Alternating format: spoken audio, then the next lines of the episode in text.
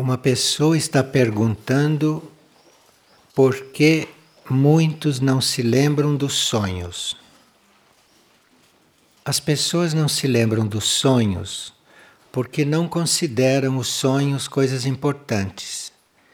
E as pessoas não sabem que enquanto o corpo físico dorme, a nossa vida continua.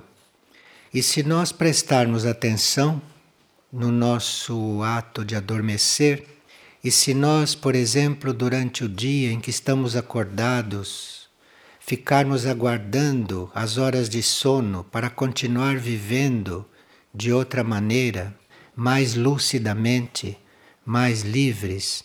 Então, se a gente considera o sono como uma continuação da vida ou como uma forma de viver diferente, aí nós vamos ficando conscientes no sono. O certo seria nós estarmos conscientes no sono. Mas quase ninguém está porque não liga para isso, não sabe o que isto quer dizer.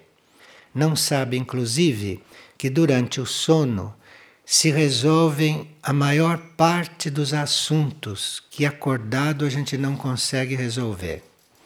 Porque durante o sono nós temos possibilidade de contato, temos possibilidade de locomoção muito maior do que quando estamos despertos. Em um sonho, nós podemos ir à China sem que o corpo saia da cama. Despertos para ir à China, tem que tomar um avião. Mas as pessoas não se dão conta destas coisas. Então, a vida de sono fica sendo esta que é: uma simples circunstância durante a qual o corpo está repousando e o cérebro está dormindo. Mas não se vive tudo aquilo que se poderia viver. Então, primeiro, a gente teria que valorizar essa vida. Assim como se faz projeto para o dia seguinte, pode-se fazer projeto para a noite de sono. Mas é que as pessoas não se dão conta disso.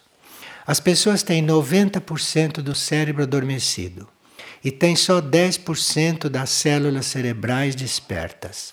E esses 10%, que são pouquinhos, não?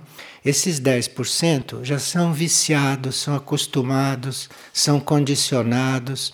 Se a pessoa não desenvolver a vontade, não trabalhar a consciência, não se renovar diante deste assunto do sono, ela continua dormindo assim como dorme até o fim da vida. Então a gente precisava conscientizar isto, precisava se interessar por isso, se dedicar. E como a gente não aprendeu isso desde que nasceu, porque a nossa educação, vocês sabem como é, né? A nossa educação não nos volta para aquilo que é real, nos volta só para aquilo que é útil. Ninguém tem esta educação, ninguém recebe esta educação. E a gente ouve falar nestas coisas depois de adulto, quando ouve falar. E então nós precisávamos, uma certa altura, sumir e ir atrás do tempo perdido. Agora, há certos casos em que o eu interno do indivíduo está muito necessitado de se comunicar com a personalidade. Há casos assim. Então, quando a personalidade se interessa pela vida de sono, o eu interno vai se preparando, vai arrumando as coisas de forma a falar com personalidade durante o sono, quando ele tem necessidade disso. Porque é uma das vias mais diretas e mais simples do eu interno se comunicar conosco. Não só mandando alguns sonhos, como mandando alguns símbolos, ou como nos trabalhando de alguma forma, aproveitando que o cérebro está dormindo. Porque o cérebro aqui fica funcionando automaticamente, como vocês sabem, e não deixa nada acontecer. Então, o eu interno pode se valer das horas em que o cérebro está dormindo para nos trabalhar mais diretamente e eventualmente fazer algum contato conosco. Então, porque nós não nos lembramos dos sonhos, é porque não nos interessamos por isso. Mas é uma pena. As pessoas vivem só metade da vida. A outra metade dormem inconscientemente. ou dormem mais ou menos, ou dormem sonhando bobagens. E se nós podemos dar uma definição para silêncio?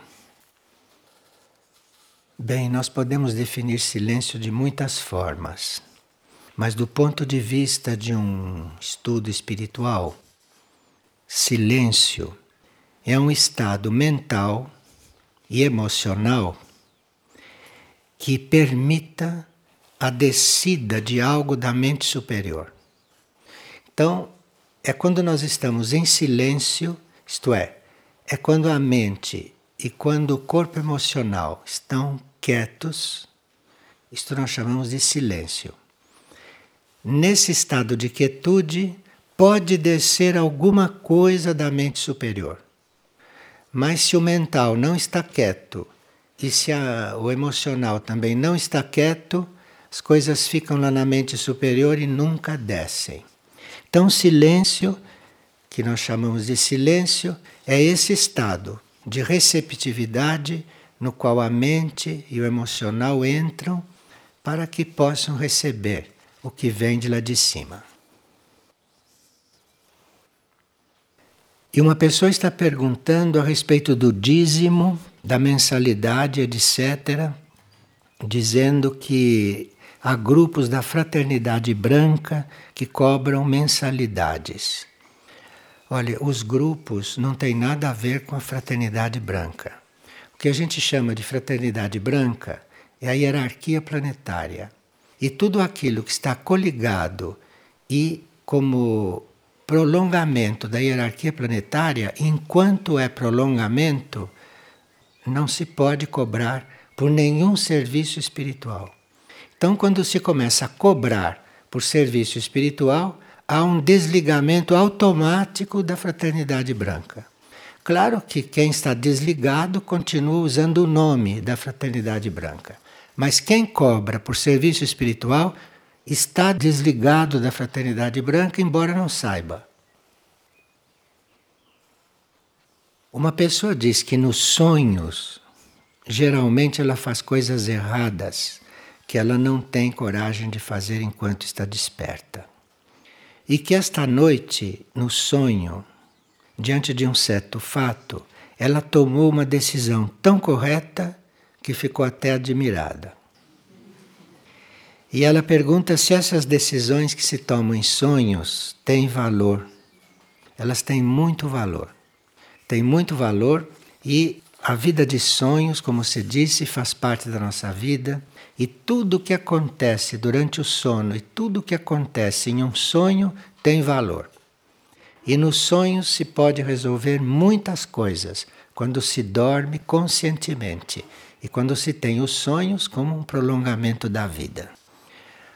Vocês imaginem que num sonho nós podemos encontrar até uma pessoa que desencarnou. No sonho podemos falar com ela, podemos ajustar as coisas, podemos combinar outras coisas. Num sonho se pode fazer muito mais em certo sentido, do que despertos. Porque muitos que não estão visíveis fisicamente, estão longe ou estão desencarnados, nos sonhos não tem nenhum problema de se tornar visível e de estar presente, porque estão presentes em outros corpos, não com o físico. E quando somos conscientes do valor desta vida, nós temos muitas oportunidades e muitas possibilidades de viver e de acertar muitas coisas. E uma pessoa gostaria de saber por que a maioria das pessoas que vêm à figueira fazem grandes predicações, sabem pregar muito, mas vivem tudo o contrário. E que isto não lhe parece uma vibração adequada para este centro espiritual. O centro espiritual é um conjunto de energias, não é um conjunto de pessoas. Um centro espiritual é feito de energia espiritual, organizada de um certo modo que se transforma em um núcleo. Isto é um centro espiritual.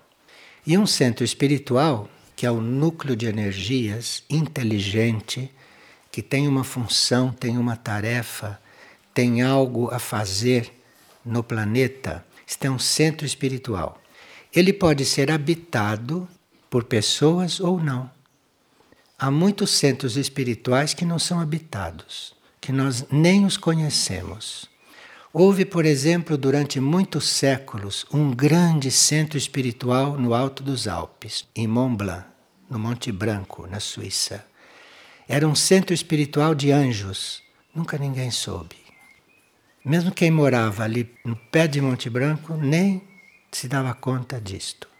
Então, um centro espiritual pode ser habitado ou não. Isto não tem nada a ver com as pessoas. Agora, o centro espiritual é feito de energia espiritual coordenada por alguma hierarquia, seja hierarquia humana, seja hierarquia angélica, seja hierarquia dévica, ou seja hierarquia extraterrestre. Então, o centro espiritual é isso. A parte humana pode existir ou não. Se o centro espiritual deve se materializar e ter um funcionamento no plano físico, então é necessária a parte humana. Ele não pode ser organizado nem funcionar sozinho. Mas as pessoas não são o centro espiritual. Elas fazem parte do centro espiritual se correspondem à energia do centro. Mas em um centro espiritual pode estar circulando muita gente que não tem nada a ver com a energia do centro. E o centro espiritual não tem nada a ver com isto. O centro espiritual é um conjunto de energias, é um núcleo espiritual dirigido por uma hierarquia humana, dévica, angélica, ou extraterrestre, o que for. Senão não é centro espiritual. E pode não ter ninguém ali dentro. Ou pode ter.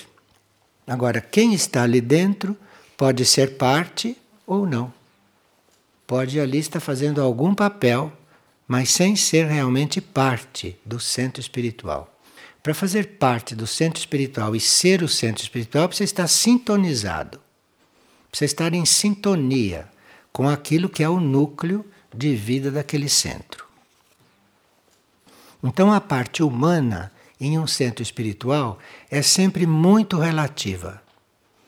Ela é necessária quando o centro tem que se materializar.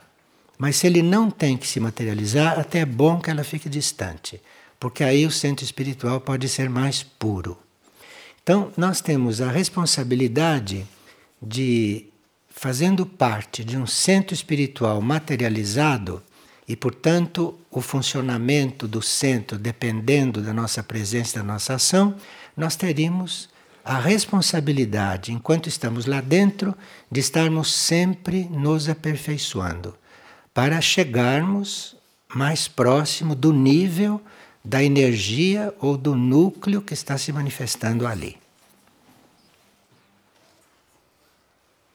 E aqui uma pessoa faz a seguinte pergunta: e aqueles colaboradores preciosos, coordenadores dos diferentes setores em outras cidades e países, quando vêm, são postos em dormitórios coletivos de muitas camas, etc.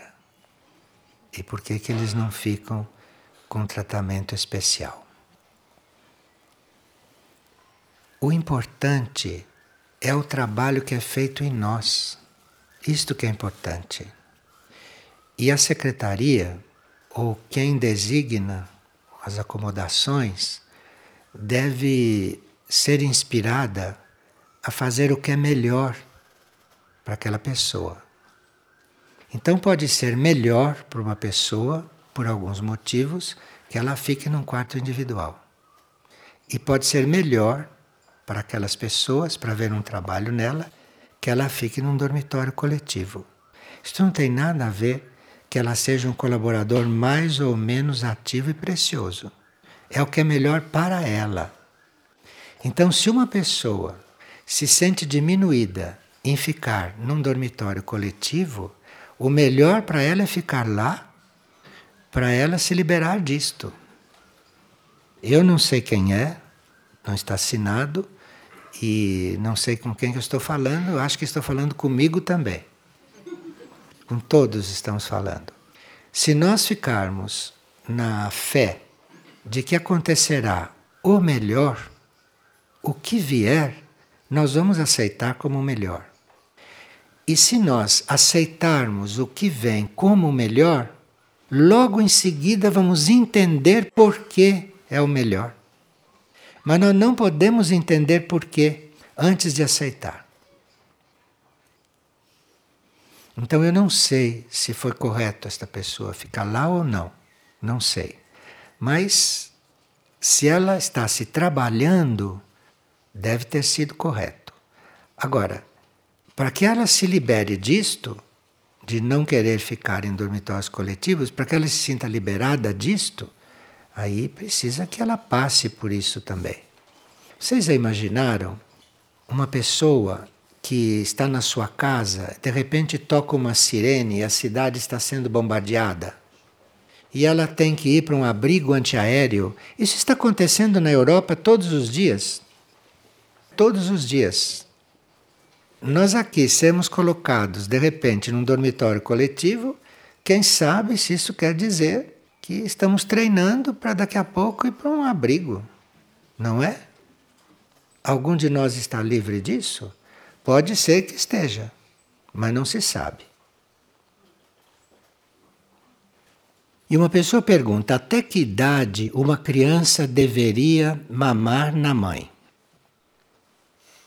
até o leite secar ou indefinidamente. As mães deviam aprender com os bezerros e com as vacas. Ali é que está o correto. O bezerro mama até ele poder comer outras coisas. Quando ele já pode pastar, ele para de mamar. Nós temos que aprender com as vacas e temos que aprender com os bezerros. Olhando aquilo, fazemos a mesma coisa. Tem nada a ver com o leite da mãe secar ou não. A criança precisa mamar enquanto não pode comer outra coisa. Dizem. E outros dizem que pode sim comer outra coisa mesmo sem mamar. E uma pessoa diz: Tenho uma família que até um certo ponto precisa de mim. Quero ficar em Figueira. Posso romper esses laços com eles e ir embora em busca da minha espiritualidade, olha, não existem dois casos iguais. Não existem duas situações iguais. Então, em certas situações, se diz pode sim, você pode largar e ir embora. Em outra situação, não, você não deve largar e ir embora. Os casos não são iguais, cada caso é um caso. E cada um deve pedir luz dentro de si para saber qual é o seu caso e para saber o que deve fazer. Uma pessoa sonhou que estava descalça. Andando descalça, ela estava procurando comprar um sapato e não conseguia encontrar nenhum. Nos sonhos, andar descalço é uma grande coisa. Andar descalço nos sonhos quer dizer que você está se despindo de coisas inúteis, de coisas humanas, como podem ser inúteis os sapatos? Você anda descalço, você tem até mais contato com a terra, é muito mais sadio. Mas não é por isso que a gente vai andar descalço na terra como está envenenada e em tantas outras circunstâncias. Mas nos sonhos a gente pode sim andar descalço à vontade que não faz mal. Então nos sonhos, quando a gente começa a andar descalço, é sinal que está se liberando de muitas coisas, que está se despindo de muitas coisas. Como a pessoa não sabe disso, no sonho ela estava procurando comprar um sapato. Nos sonhos, comprar um sapato é um grande retrocesso. Aqui na vida de desperto, não. Pode ser uma necessidade e a gente põe um sapato, mas faz de conta que está caminhando descalço. Mentalmente está descalço. Mas nos sonhos não precisa isto. Nos sonhos, pôr sapato não é necessário. E outra pessoa diz: o planeta está pedindo socorro em relação à água potável. Não existe aqui esta preocupação? Bem, aqui existe sim esta preocupação, existem até avisos, mas acontece que algumas pessoas não são habituadas a não desperdiçar. Elas estão acostumadas a desperdiçar. O planeta vive um regime de desperdício. Não sei se vocês sabem que tudo aquilo que as companhias de aviação usam em matéria de alimento é quase tudo perdido. Parece que 70% de tudo aquilo vai para o lixo. Então, este é um planeta que tem um débito muito grande com o equilíbrio com a economia. Então, há pessoas que têm sim muita consciência do uso da água e outros têm menos. A consciência não é igual em todos. Mas aqui, graças ao Pai, não falta água, mas mesmo assim, aqui há pessoas que têm muita consciência com o uso da água e outros não. Então, quando a gente percebe que há alguma falha, deve mesmo observar, chamar atenção, convidar a pessoa a se reeducar, a usar bem os recursos do planeta. Porque alguns recursos do planeta estão começando a rarear. Mas falam muito, propõem muitas coisas e esquecem do principal, que é avisar as pessoas que foi a minoria que é encarregada de procriar. Isso eles esquecem de falar. E as pessoas ficam procriando, as pessoas ficam enchendo o planeta de almas despreparadas, de pessoas de má qualidade, ficam enchendo o planeta quando a maioria não deveria procriar. Procriar é uma tarefa de uma minoria. É daquela minoria que tem condições para levar adiante esta tarefa. Não é para todo mundo. Isso esquecem de dizer. E querem depois é, organizar o planeta quando nascem milhões de pessoas por dia. Onde se viu isto? Sem nem saber quem está nascendo, sem nem saber quem eles estão trazendo, sem nem saber como vão educar sem saber se tem vocação para trazer alguém ao mundo. Isso precisa de uma vocação. Isto precisa ter uma marca em si para cumprir esta tarefa. Então, nisto é que se devia colocar a ênfase. E não dizer que precisa mais petróleo, precisa mais isso, mais aquilo. Se estão trazendo milhões de pessoas por dia aqui para dentro, sem nem examinar se o planeta comporta que já se sabe que não comporta e continuam no mesmo ritmo. Ninguém põe o dedo na chaga. Se fala a esmo, se fala inutilmente, porque não vai mesmo resolver coisa alguma. Porque quando há uma ordem, uma ordem na procriação, 70% não tem nada que procriar porque não, não tem qualidade, não tem capacidade, não está, não veio para isso. Então, quando há uma ordem na procriação, começa a haver um equilíbrio entre nascimento e desencarne. Começa a haver um equilíbrio. Isto é um equilíbrio. Agora, quando todo mundo procria, vai-se embora este equilíbrio. Mas população aumenta porque não há equilíbrio na procriação. A procriação não é real. É uma procriação ilusória e viciosa. É uma procriação de gente inconsciente. Vocês desculpem eu estar falando aqui, mas eu não tenho outro lugar para falar estas coisas, né? E essas coisas têm que ser faladas, porque tudo aquilo que é falado com uma certa energia fica escrito no éter. Vocês sabem o que é o éter, né? É o etérico do planeta. Isto fica escrito no éter. E isto ficando escrito no éter, isto lá no éter pode fazer um certo trabalho. Isto mexe com o etérico planetário. E isto pode, no éter, ter um certo funcionamento. E muitos seres que em etérico podem usufruir destas coisas.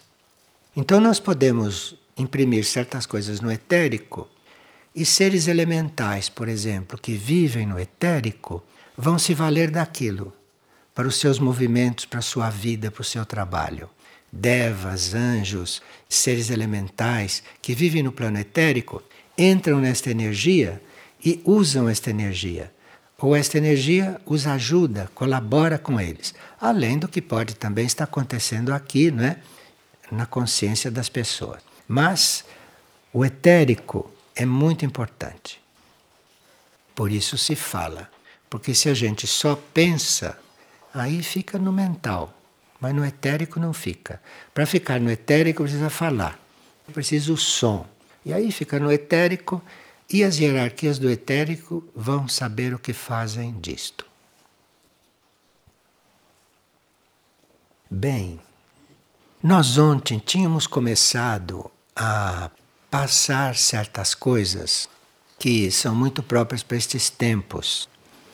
E aqui nós separamos duas outras e vamos refletir um pouco. Que diz: Há um acontecimento que está para ocorrer na superfície do planeta Terra. Todos sabem das alterações climáticas que estão ocorrendo de forma cada vez mais acelerada. Também já sabem que esse processo climático é irreversível, quer dizer, vai ficar cada vez mais crítico. O que nós podemos fazer é abrandar os efeitos violentos que ocorreriam naturalmente a nível planetário. Isto é, nós não podemos, a esta altura, evitar o que vai acontecer e o que está acontecendo em matéria de desequilíbrio climático. Aqui está falando só de desequilíbrio climático e não de outras coisas. Agora, nós podemos abrandar isto. Não podemos evitar, não podemos cancelar, mas podemos abrandar. Podemos deixar isto menos grave. O que precisa estar claro, diz a comunicação, é que para auxiliar no trabalho de resgate e no trabalho da luz, alguns desvios de potenciais energéticos não precisam acontecer em âmbito tão grande. Alguns desvios não precisam ser tão grandes. E aqui diz o seguinte: nós temos que nos preparar porque este processo climático vai recrudescer. E tudo aquilo que nós estamos começando a sentir como crise e como desequilíbrio, isso vai ficar muito mais crítico. Porque diz aqui: descargas de energia que até então eram desconhecidas estão incidindo sobre o planeta. Descargas de energia no universo. Essas descargas de energia, até então desconhecidas, fazem parte do plano destrutivo das forças involutivas. Então, há muitas coisas que estão acontecendo e que são obra das forças involutivas e que estão procurando conduzir sobre o planeta certas descargas que o planeta não está habituado a receber.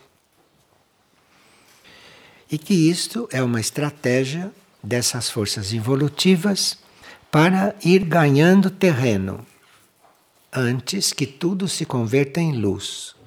Porque o destino do planeta já está traçado. Nós sabemos que vai haver uma purificação global e tudo isso, mas isso tudo é em função de uma renovação do planeta. Isso é um grande desastre para nós que estamos vivendo aqui neste período. Mas o planeta está precisando desta limpeza. O planeta está precisando de ter esta convulsão, porque senão ele não se libera de certas forças que estão aqui muito bem instaladas. E aqui estão nos avisando do seguinte, a respeito destas energias que estão entrando e que são inusitadas. Diz: os meios de comunicação dirão que algo curioso está ocorrendo com o clima. E poderão até apresentar explicações científicas. Mas eles nem sabem o que está acontecendo e, se soubessem, não diriam porque nenhum governo e nenhum meio de comunicação vai reconhecer que está acontecendo alguma coisa no planeta que não seja feito e provocado por nós, mas sim por coisas que nós não conhecemos, como são estas forças involutivas muito bem organizadas. Então nós não podemos contar nem com os meios de comunicação e nem com aqueles cientistas que sabem, se é que sabem, o que está realmente acontecendo. Diz: Mas vocês saberão o que está acontecendo. E essa energia impura que está entrando, esta energia impura entrará disfarçada. Ela entra disfarçada em coisas de clima. Mas isso não tem nada a ver com clima. Isto é uma energia impura, isto é uma energia negativa que fica se permeando no clima e levando o clima a se alterar. Tem nada a ver com o clima tudo isto. O clima é um instrumento para estas forças. Então, se nós queremos trabalhar isso, não temos que estar trabalhando o clima. O clima está sendo instrumento para entrar uma desordem. Percebem isto, não? E são as forças que estão usando o clima planetário para isso. Mas essa energia impura ela diz, entrará disfarçada em clima, mas não o suficiente. E existem formas de descobrir se essas energias estão pairando sobre uma região. Porque elas podem estar pairando onde o clima está muito bem. O clima ficará alterado, está nos avisando, hein? O clima ficará alterado de forma abrupta e oscilará entre calor e frio intensos. Quer dizer, isto não começou ainda. Nós só estamos vendo que o clima está desregulado. Estamos vendo que o clima não está mais organizado como era. Mas vai chegar num momento em que, de forma abrupta, calor e frio muito intenso vão se revezar no mesmo dia. Os seres humanos entrarão em estado de dissociação mental, podendo até chegar à loucura com esse jogo do clima, com esse jogo das forças dentro do clima, não estamos bem entendidos. Os seres humanos entrarão em estado de dissociação mental, podem chegar à loucura e a certos tipos de esquizofrenia. Veja, nós temos que estar muito atentos. Temos que treinar a não nos identificarmos e não nos confundirmos com aquilo que estamos sentindo. Nós não podemos nos confundir com aquilo que estamos sentindo. Porque nós estamos sentindo coisas sob a influência de várias coisas externas. E se nós nos identificamos com aquilo que estamos sentindo, com aquilo que estamos percebendo, perdemos completamente a luz. Perdemos completamente a possibilidade de controlar, em parte, não? Porque já está descontrolado. Mas nós podemos, em nós, controlar isto em parte. Então temos que aprender, não? A não ficar esquizofrênicos, né? E a não ficarmos loucos, porque sabemos o que está acontecendo e sabemos como é que isto vai evoluir. Os animais também serão sensíveis a essa energia e alguns começam a manifestar debilidades. Com a mente nesse estado, os seres estarão vulneráveis e começarão a obedecer ordens estranhas. Há muitas coisas circulando no plano mental, há muitas sugestões que circulam no plano mental. Vocês veem como uma pessoa que está bem, de repente ela vira a cabeça, ela quer fazer outra coisa. Quer dizer, uma coisa que está circulando no plano mental, ela tomou, pegou. E ela encampou aquilo. Aquilo não é dela. Aquilo é uma coisa que estava circulando no plano mental. Com estas coisas que circulam, se nós as encampamos, se nós as recebemos como nossas, e se começamos a agir de acordo com essas formas, pensamentos gerais que estão aí, plano mental, e que em geral todo mundo segue, nós aí vamos começar a uma certa altura a obedecer a ordens estranhas. Porque vão começar a circular também no mental ordens vão começar a circular instruções negativas muito precisas.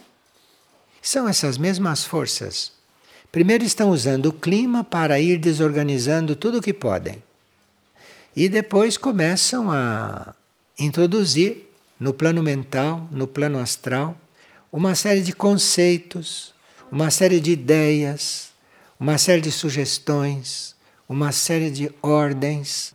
E nós temos que estar já treinados até certo ponto a não nos identificarmos com aquilo que surge na nossa mente. E como é que você vai saber que o que surgiu na sua mente foi um pensamento seu ou se foi uma destas coisas que estão circulando no mental e que entra ali e que você toma como um pensamento seu. Porque há pessoas que às vezes não têm absolutamente nada a ver com os pensamentos que elas emitem. Tem pessoas que tomam certas decisões que não têm nada a ver com tudo aquilo que vinha construindo, com tudo aquilo que são as suas verdadeiras decisões. E isto vai ficar cada vez mais comum, isto vai ficar cada vez mais solto, isto vai ficando cada vez mais normal. Com esse tipo de clima adverso, diz a pessoa, que pode chegar a manifestar tormentas, tornados, dias de calor insuportável, a Terra se tornará um lugar que para alguns se comparará a um inferno. Enfim, isto começa com o clima. E depois vai entrando no clima psíquico, no clima mental, no clima emocional, que é clima também. Mas o que está aí por trás são forças muito decididas a nos desorganizar, a nos tirar do nosso equilíbrio. E diz: não esperem, porque os meios de comunicação não vão mostrar tudo isto e ocultarão muitos fatos. Usarão a meteorologia para encobrir o que realmente está acontecendo. Se hoje lhes falo, é para fazer um pedido, diz esta notícia. Muitas almas, não nós como mente, como personalidade, porque nós não estamos nos dando conta destas coisas. Mas dentro de nós há almas que estão muito aflitas. Enquanto nós aqui fora não damos importância a estas coisas, ou enquanto nós humanamente nem cuidamos dessas coisas, pode haver dentro de nós uma alma aflita. Porque esta alma está sabendo disto, esta alma está esperando isto que ela sabe, não? e nós podemos ter, nesta nossa indiferença, podemos ter uma alma aflita dentro de nós, que não está conseguindo nos passar alguma coisa nesse sentido. E aqui se diz que é preciso que a gente se disponha a orar pelo planeta.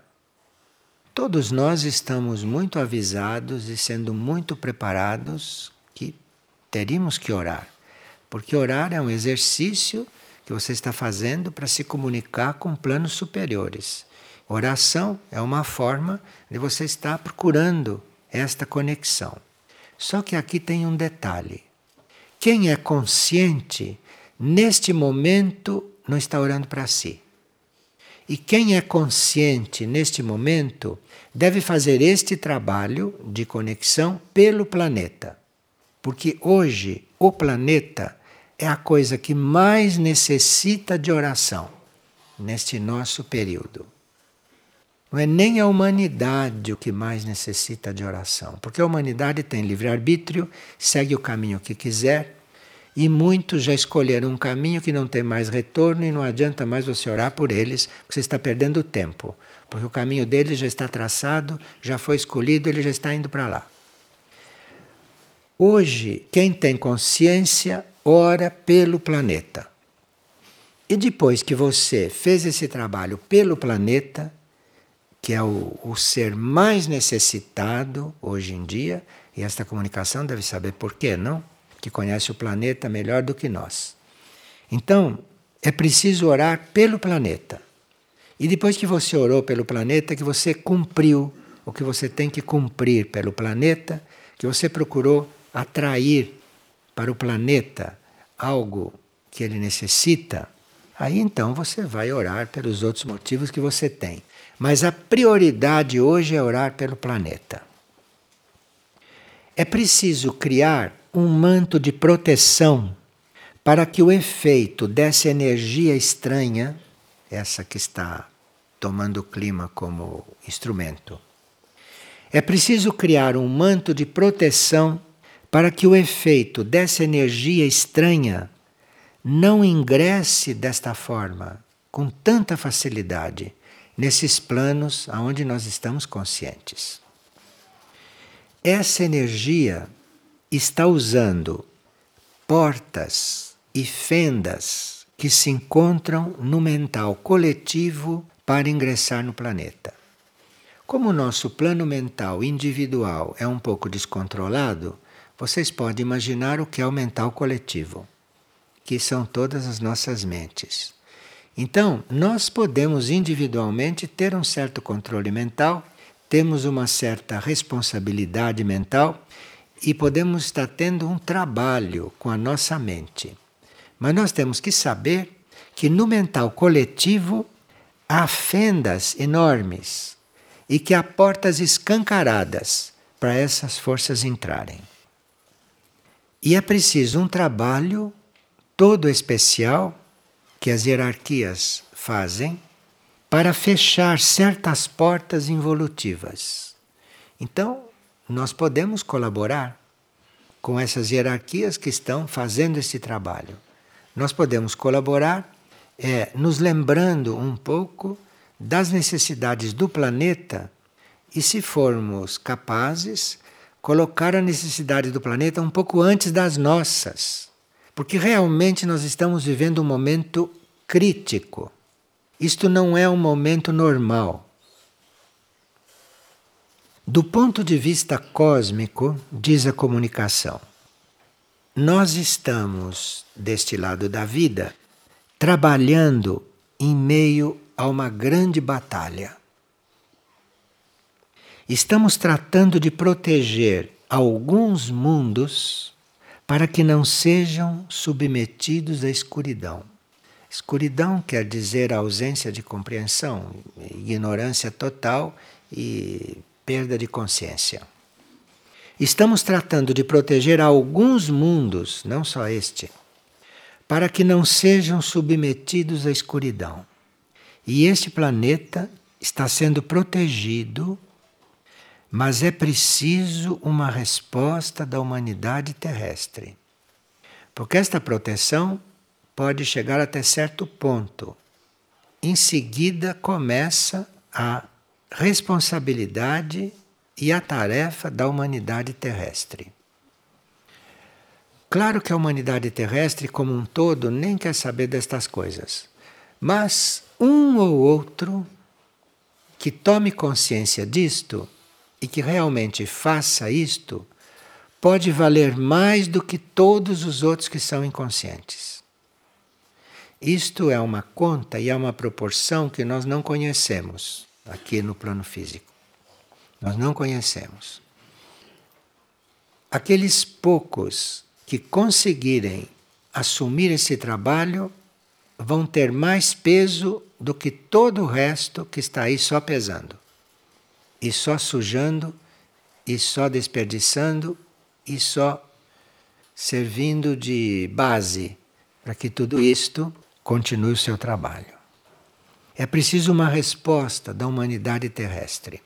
E nós, se temos uma certa consciência sabemos que nós somos, cada um de nós, um representante desta humanidade terrestre. Nós representamos esta humanidade terrestre. Então, quando a humanidade terrestre é observada, vê-se aqui uma luz ou outra. E são essas luzes que podem determinar muitas coisas. São essas luzes que, por poucas que sejam, que podem determinar o que as hierarquias podem fazer a mais para aliviar esta situação, porque evitar não é possível mais, é irreversível. Mas para aliviar esta situação e para não permitir que esta situação comprometa muito gravemente o planeta. O planeta necessita de oração sincera e fervorosa. Esse trabalho da oração, esta energia da oração, vocês sabem que cada um ora como quer, como sabe, cada um ora à sua maneira. Tem gente que ora em silêncio, outros oram formalmente, outros oferecem tudo o que fazem como oração. Cada um faz oração de um jeito. Não estamos querendo ensinar ninguém a orar, que isso não é nossa tarefa. E o planeta necessita de oração sincera. O que você estiver fazendo neste campo para penetrar os níveis superiores e trazer uma energia para cá, você faça isto sinceramente. A chave da oração não é a forma e nem o horário e a assiduidade. A chave da oração é a sinceridade. Se aquilo não é um movimento sincero, de nada serve. Você pode rezar dez rosários por dia, isto não serve para nada se você não estiver sendo sincero em cada palavra, em cada movimento que você estiver fazendo ali. E se você não estiver sendo fervoroso, fervoroso quer dizer fazendo aquilo vivo, fazendo aquilo com vida, fazendo aquilo com verdade, fazendo aquilo com realidade. É este movimento, é este conjunto energético no campo da oração que pode ajudar o planeta. Agora, diz aqui: mais do que nunca é preciso converter a própria vida em um estado de oração. Para podermos ser um auxílio nos tempos duros que virão. Porque isto nem começou. E vai chegar um momento que eu não sei o que aqui quer dizer tempos duros. Eu posso imaginar, mas não sei. Nunca vivi esses tempos duros. E nós teremos que ser um auxílio nesses tempos. E a gente se pergunta: como que eu posso ajudar? Todo mundo se pergunta isto. Não tem como e não tem ninguém que te ensine. Você precisa orar, porque orando você vai aprendendo. Quando você se dispõe a colocar uma energia de invocação em benefício do planeta, então você está orando, aí você vai, mesmo que não tenha consciência, você vai entrando neste trabalho tão necessário para os tempos que virão. Você vê quantas pessoas não é, que já estão sabendo de tudo isso e estão tomando tantas providências materiais. É uma forma de você fazer alguma coisa. Mas parece que você vai realmente auxiliar naqueles momentos, porque vai haver momentos em que você não pode fazer nada materialmente. Então, mesmo que você esteja equipado, mesmo que você esteja organizado, mesmo que você saiba o que fazer, não vai poder fazer. Porque ali está acontecendo uma coisa que tem que acontecer e que não pode ser sustada. Se você está adestrado, se você está já habituado a esse movimento, a esta prática, que muitos chamam de oração, se você está habituado a isso, naqueles momentos você está sendo útil. Embora você não saiba, você nem perceba, pode até não estar entendendo o que está acontecendo, mas se você está nesta prática, se você está nesse exercício, você está sendo útil. Muitas hierarquias que lidam diretamente conosco estão propondo que a gente ore. E as hierarquias sabem muito bem que nós não estamos preparados para transformar nossa vida em oração. Isto pode ser uma intenção, mas nós não estamos preparados para isso. E podemos estar nos preparando agora, neste momento, que podemos ter tomado esta decisão, estamos nos preparando para isso. Mas se a nossa vida já é uma oração, o que quer que nós estivermos fazendo, nós estamos ajudando nesses momentos. E cada um de nós pode dar a sua contribuição. Como a vida da gente ainda não é uma oração, a vida da gente é uma confusão que a gente não sabe nem definir, nem se sabe o que está fazendo aqui, na vida. Então, quanto mais a vida ser uma oração. Mas nós podemos ir nos preparando para isso, ter esta intenção, porque isto é a única coisa que vai valer quando nada mais for possível. Está claro isso para vocês? Olha, eu não podia deixar de trazer isto aqui hoje, porque vejo inclusive que este grupo está muito atento, muito dedicado e muito aberto para ouvir certas coisas. Aqui termina da seguinte forma: Não procurem descanso, que começa, né? Não procurem descanso, nem procurem o mais fácil, porque não é o mais fácil que vai valer, não.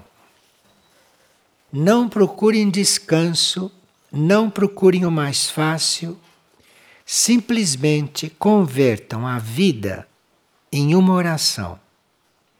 E esta energia fará o que tiver de ser feito através de vocês. Mesmo vocês não saibam o que fazer, como ninguém sabe, você entre nesse estado. Porque através deste estado será feito algo através de vocês que vai ser útil.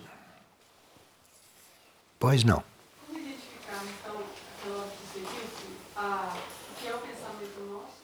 Ela está perguntando como é que ela faz para saber se é o pensamento dela ou se foi algo que essas forças introduziram na sua mente. Se você não se identifica com o que quer que surja na tua mente, se você não se identifica com isso, se você apenas observa, e se você está procurando esta ligação com o seu interior, você vai distinguir o que é seu e o que não é seu. Mas precisa, primeiro, que você não vá seguindo logo, porque pode não ser seu. E precisa que você não se identifique com o que quer que seja. Você pode ter uma ideia brilhante, mas não se identifique com ela. Teve uma ideia brilhante? Use, ponha em prática. Mas aquilo não é você. Você é outra coisa. Então precisa ir aprendendo a se desligar da mente. Usar a mente, mas aprender a se desligar. Porque se você observa o que passa pela sua mente, se você observa como observador, você vai ter muito mais capacidade para ver o que é teu e o que não é. Porque você pode ter ouvido uma coisa no rádio 20 anos atrás. E aquilo ficou lá depositado e de repente, 20 anos depois, surge como uma ideia, compreende? Então, é preciso cuidado com aquilo que emerge da mente. Pode ser válido, como pode não ser. Então precisa estar muito observando o que surge na mente. E se fizer esse trabalho de busca da luz interna ao mesmo tempo, fica claro. Não tem como não ficar claro.